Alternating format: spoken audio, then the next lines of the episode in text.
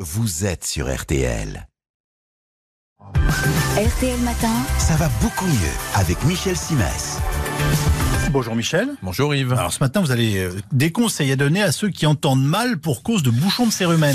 Oui, euh, bah, vous venez de donner l'un des symptômes du bouchon de cérumen, la baisse d'audition. Oui. Mais il y en a d'autres. hein. Parfois, les choses se manifestent par un bourdonnement, des acouphènes. Vous pouvez aussi avoir l'impression que vous avez un poids dans l'oreille, qu'elle est trop pleine de quelque chose, ou encore ressentir des démangeaisons. Ce sont quelques-uns des symptômes du bouchon de cérumen, et non pas de célimène, comme j'ai déjà entendu. Et comme ça n'est pas si grave, vous pensez pouvoir vous en débarrasser tout seul.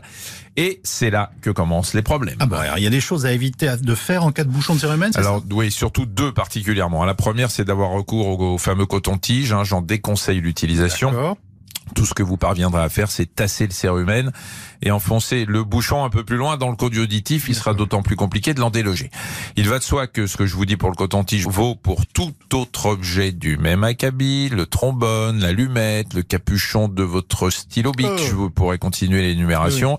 Vous allez me trouver original, mais je ne fais là que décrire l'originalité de certains patients plutôt mal inspirés pour le coup, sans compter que ça peut entraîner des infections. Bon, alors quelle est la seconde chose à éviter, Bah, Michel vous savez, l'utilisation des petites bougies auriculaires, là, vous avez entendu parler de ça? Certains d'entre vous ont peut-être déjà entendu parler de la manip qui consiste à exposer le conduit auditif à une flamme ou à un accessoire qui chauffe en espérant aspirer le bouchon.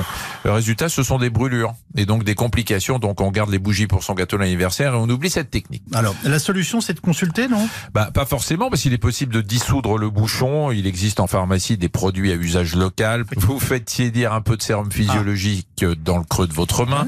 Ensuite, vous laissez couler le produit dans euh, le conduit de l'oreille qui pose problème et vous restez la tête penchée pendant une dizaine de minutes. Oui. Quand vous redressez la tête, vous essuyez le produit qui ressort de l'oreille. En fonction de sa couleur, vous allez vite savoir si le bouchon de cérumen est résigné à se rendre petit à petit. Je dis petit à petit parce qu'il faut renouveler l'opération pendant plusieurs jours.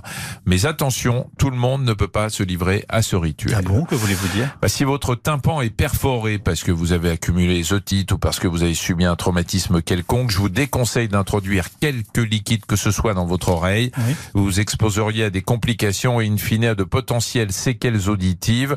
Vous pouvez si vous avez souvent des bouchons, plutôt voir votre médecin traitant ou un otorino qui pourra vous retirer ça facilement.